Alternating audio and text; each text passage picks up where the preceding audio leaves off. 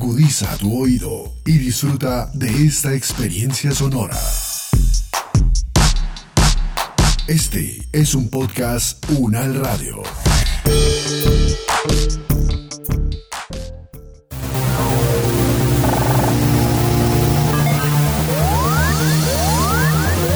Buen análisis. Siete días en el mundo.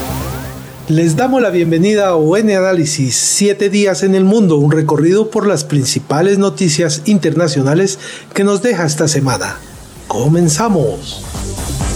Los conflictos, las relaciones entre los países, las elecciones presidenciales, regionales y legislativas, la conformación geopolítica del mundo, en un recorrido por los hechos más importantes de los últimos siete días. UN Análisis, siete días en el mundo.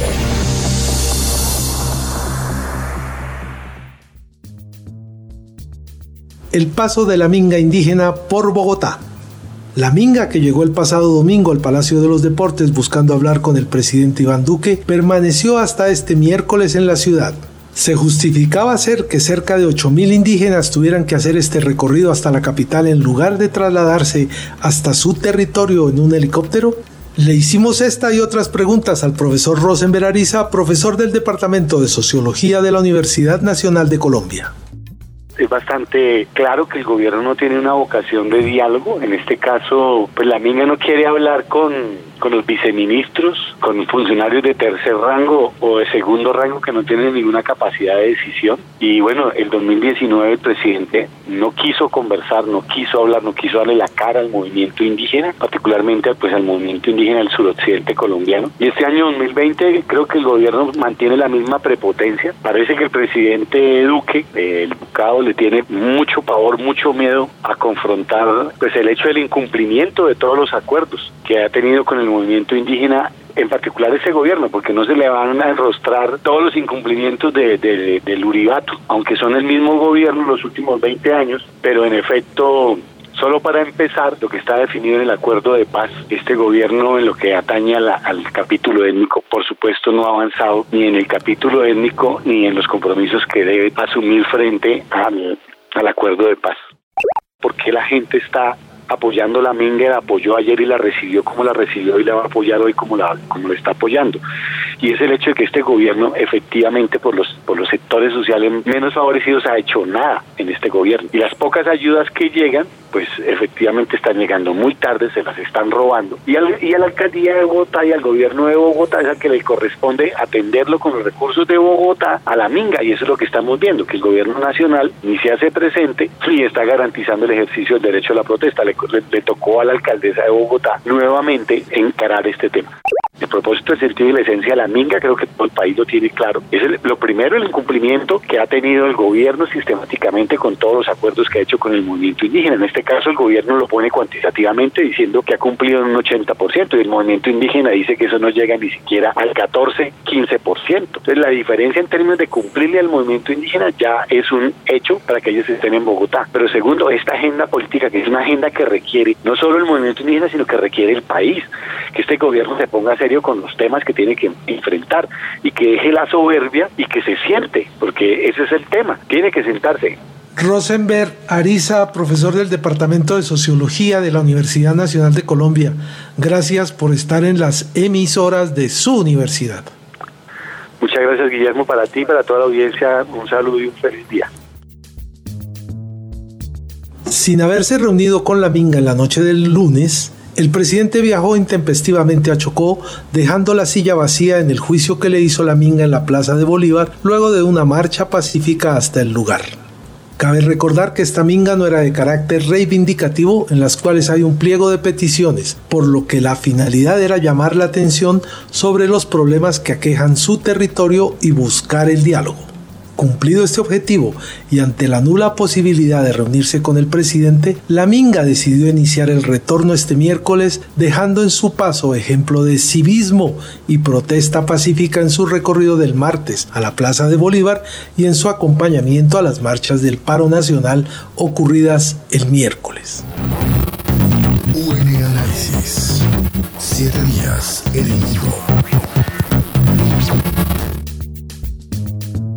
los franceses se unieron alrededor del concepto yo soy profesor.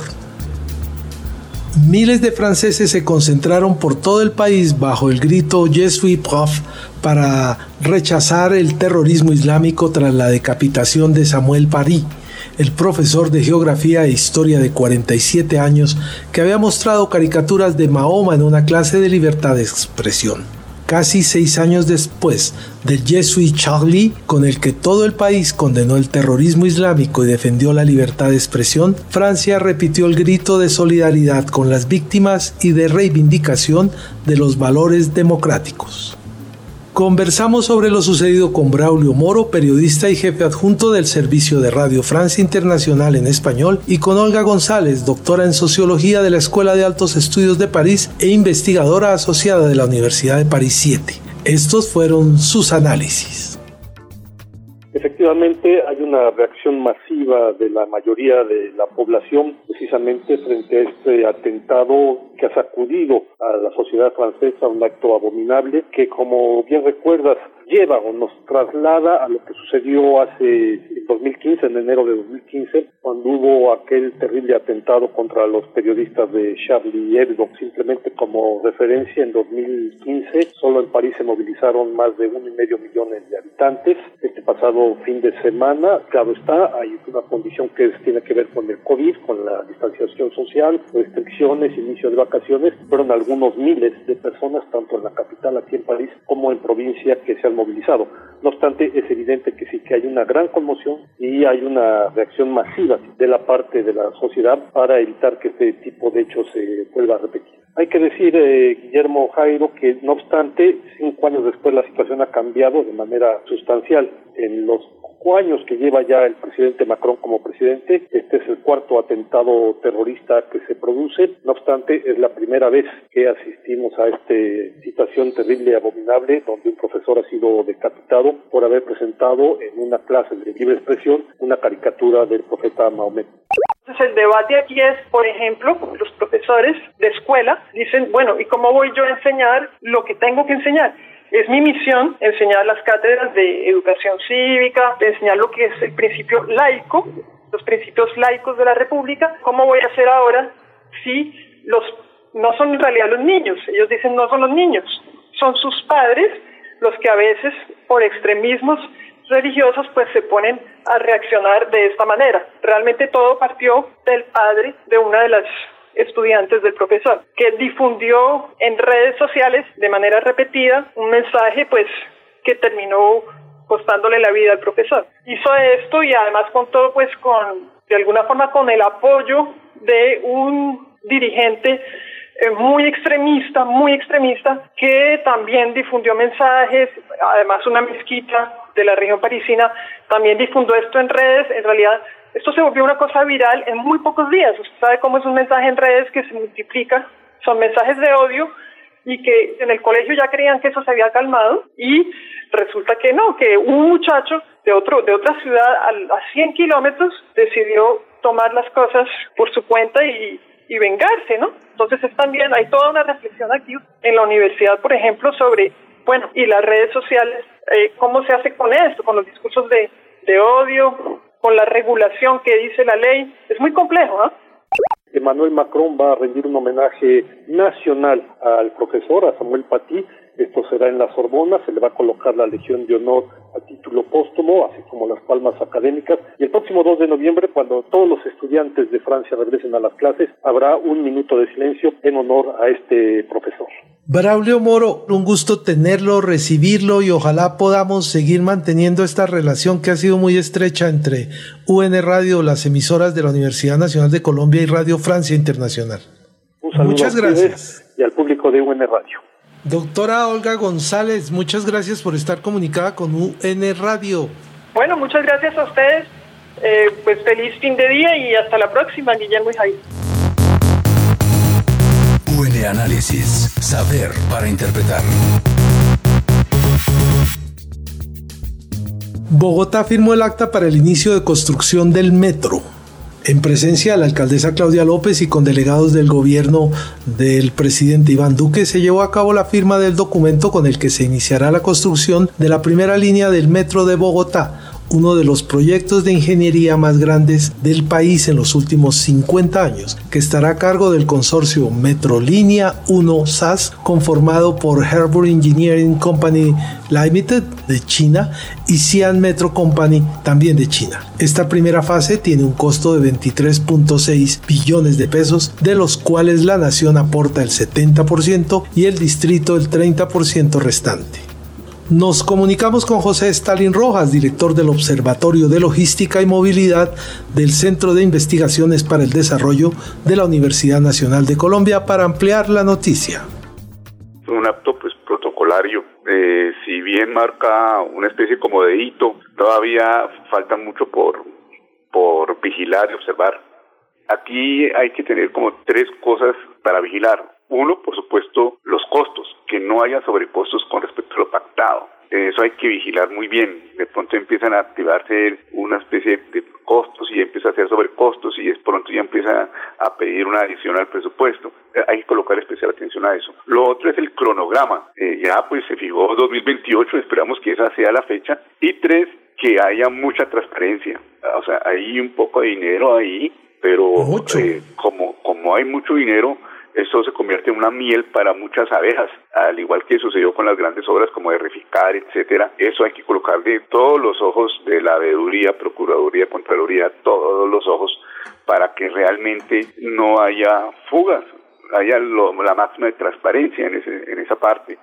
Una prueba va a ser muy pequeñita, obviamente, Ahora con la apertura de que de, la convocatoria laboral que va a haber, esperemos que realmente haya una transparencia en, la selección de las personas que se van a vincular a la, a construcción del metro y no haya, como en el caso quizás de esta alcaldía, que por ejemplo dijo que iban a colocar una especie de headhunter para seleccionar a los secretarios, pero pues lo que hizo el headhunter fue seleccionar a la gente que, que dijeron independientemente de los pasos de selección que hubo. Entonces hay momentos donde uno puede empezar a calibrar esa transparencia y esperamos que la haya al máximo.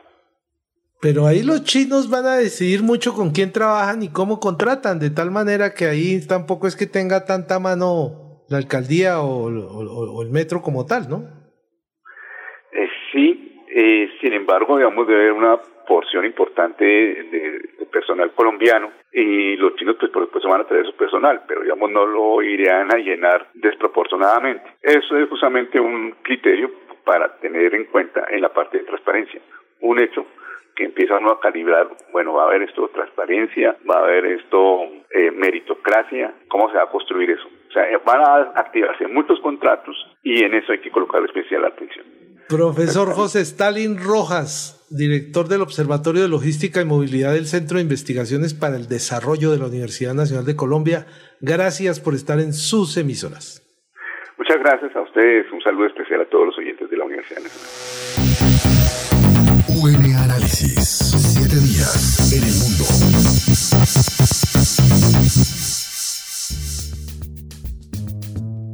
Demandado el príncipe saudí Mohammed bin Salman por asesinato de Jamal Khashoggi.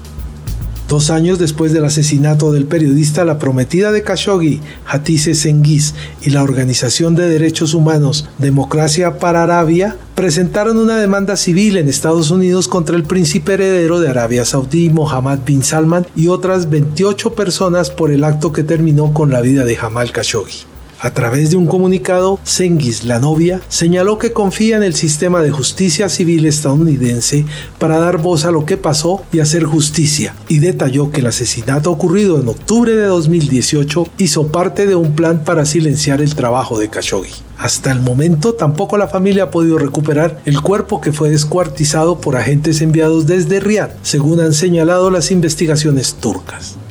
Esto fue lo que nos dijo sobre el tema Susana Mangana, investigadora de estudios árabes e islámicos y directora de la Cátedra de Islam en la Universidad Católica de Uruguay.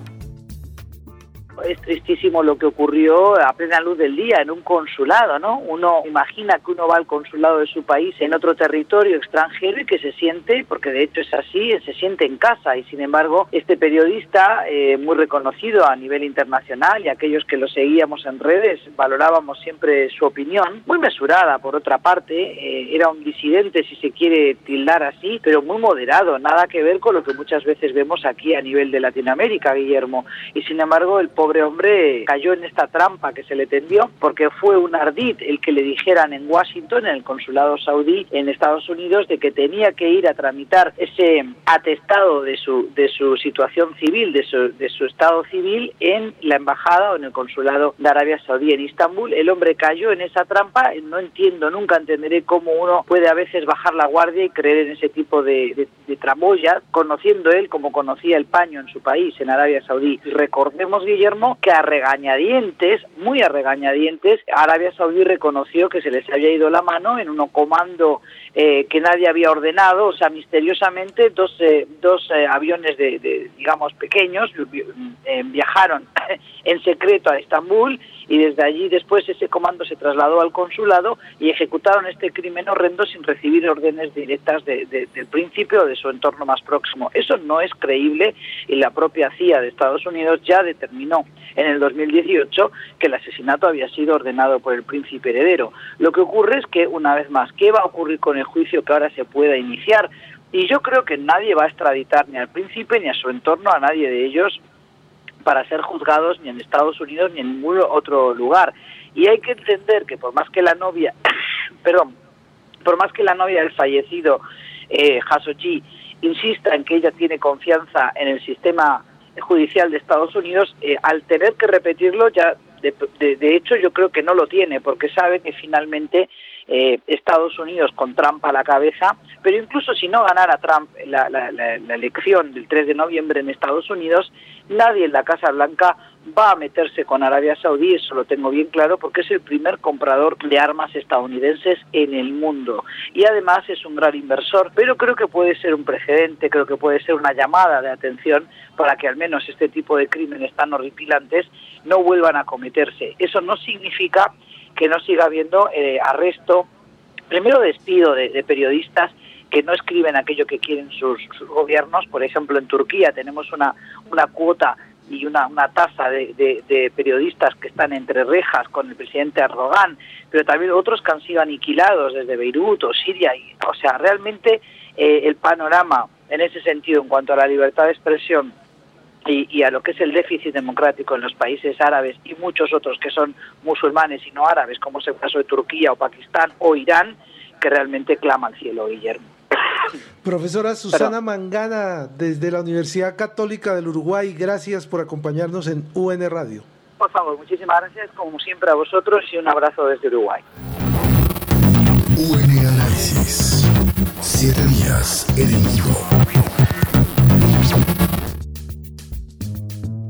reapareció Barack Obama pidiendo el voto para su vicepresidente candidato.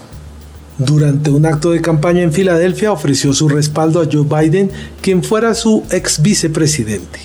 El exmandatario Barack Obama expresó su rechazo a la política de Donald Trump y señaló que el país no puede permitirse otros cuatro años así, por lo que ha pedido a sus compatriotas que no sean complacientes y acudan a las urnas el próximo 3 de noviembre. Obama advirtió además que la continuidad del mismo gobierno significará un retroceso para el país y la democracia, con líderes que mienten todos los días. Sobre el tema conversamos con Emilio Viano, profesor de la Universidad de Washington. Claramente Biden fue vicepresidente de Obama durante ocho años. Eh, eso claramente significa algo. Obama no puede no participar, no puede no apoyarlo, a menos que hubiera problemas entre ellos, pero no hubo, hubo una relación muy cordial, muy positiva.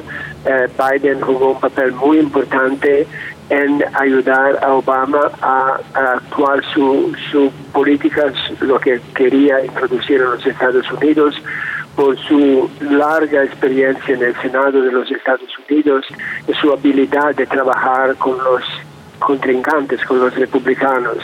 Así que claramente hay, digamos, una, una amistad, pero también un respeto profesional y, digamos, una deuda, porque claramente Biden fue crucial, su intervención fue muy positiva con el Congreso de los Estados Unidos en momentos muy difíciles, cuando el Congreso era controlado por los republicanos. No olvidemos que durante los últimos cuatro años de su presidencia, Obama tuvo que lidiar con un Congreso muy hostil por los republicanos, que por ejemplo no le permitieron nombrar exitosamente a un nuevo juez para la, Corte Suprema cuando aún tenía casi un año antes su, su digamos la nueva elección. Y los republicanos dijeron estamos en un año de elección no vamos a confirmar a nadie así que yo creo que es una deuda.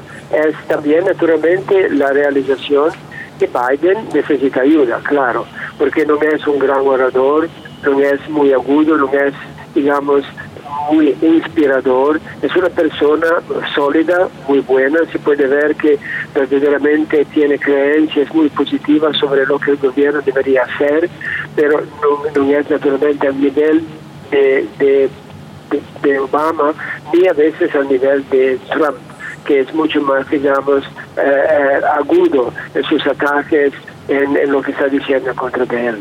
Profesor Emilio Viano, desde la Universidad de Washington, muchas gracias por estar comunicado con UN Radio y que tenga muy buen weekend. Ustedes también. Hasta pronto.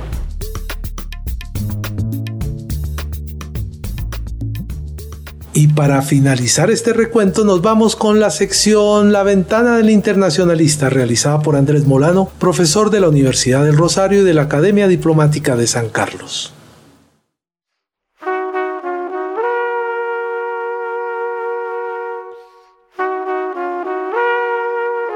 Esta es la ventana del internacionalista, un lugar para mirar lo que pasa en el mundo y ver el mundo pasar que tienen en común la caída de Troya, la pérdida de las diez tribus de Israel, la invasión morisca de España por invitación de los visigodos, el encuentro de Hernán Cortés y Moctezuma, la decisión de Luis XIV de revocar el edicto de Nantes y la de uno de sus sucesores, Carlos X, de restablecer el antiguo régimen y el absolutismo monárquico en Francia, o el manejo que le dieron por un lado los ingleses y por el otro los españoles a las reivindicaciones de sus colonias en las Américas la decisión de Napoleón primero y de Hitler después de invadir Rusia, o la de los Estados Unidos de intervenir militarmente en Irak en 2003 para derrocar a Saddam Hussein? Pues todos estos han sido ejemplos de la marcha de la locura. Es decir, de lo que ocurre cuando los líderes políticos se dejan llevar por la insensatez y persiguen hasta las últimas y a veces más nefastas consecuencias una política contraria a su propio interés. Y lo que es más grave, contraria al interés del cuerpo político a cuyo bienestar se supone que deben servir. Tal parece que habiendo avanzado y progresado tanto en tan diversos campos y terrenos, es más bien poco lo que la humanidad ha avanzado y progresado en materia de gobierno, y que en cuestiones de política si algo escasea es la sabiduría. Eso que permite tomar decisiones prudentes con base en la experiencia y el sentido común y la mayor información disponible. La insensatez política es hija de la testarudez, que a su vez se alimenta muchas veces del natural narcisismo al que son tan proclives los líderes políticos y que es la principal fuente del autoengaño. La testarudez lleva a evaluar las situaciones con ideas preconcebidas, rechazando todas las señales contrarias, a aferrarse a los propios deseos sin aceptar el peso de los hechos, a actuar por actuar porque hay que hacer algo en lugar de ponderar con prudencia las distintas alternativas disponibles, a negarse a aprender de la experiencia, la propia, la ajena y la de la historia, y a persistir en una estrategia contraproducente a pesar de la evidencia y de las advertencias. Ninguna sociedad o régimen político está absolutamente inmunizado contra la insensatez, y todas corren el riesgo de acabar siguiendo la marcha de la locura. Una marcha que además no es una cuestión puramente individual. Sociedades enteras han sido presas de ella y han dejado que su testarudez y no su prudencia decida su destino. Un clásico es un libro que siempre tiene algo que decir, o que siempre está diciendo algo nuevo, como señalaba Italo Calvino. La Marcha de la Locura, de Barbara Tuchman. Es un libro de 1984 que parece escrito para 2020. Y es un libro que hoy como ayer vale la pena volver a leer por pura prudencia política. Soy Andrés Molano y esta es La Ventana del Internacionalista, un lugar para mirar lo que pasa en el mundo y ver el mundo pasar.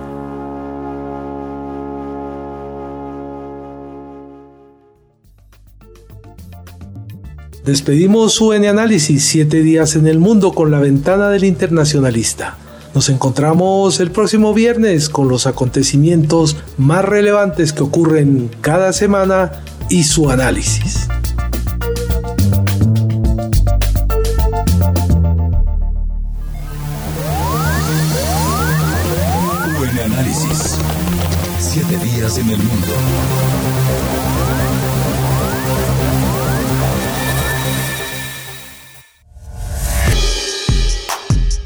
Las opiniones aquí expresadas son de entera responsabilidad de sus autores y solo comprometen a los realizadores de este podcast. No representan necesariamente el pensamiento de la UN Radio ni la posición oficial de la universidad. Este y otros podcasts en nuestro sitio web podcastunradio.unal.edu.co. Universidad Nacional de Colombia, proyecto cultural, científico y colectivo de nación.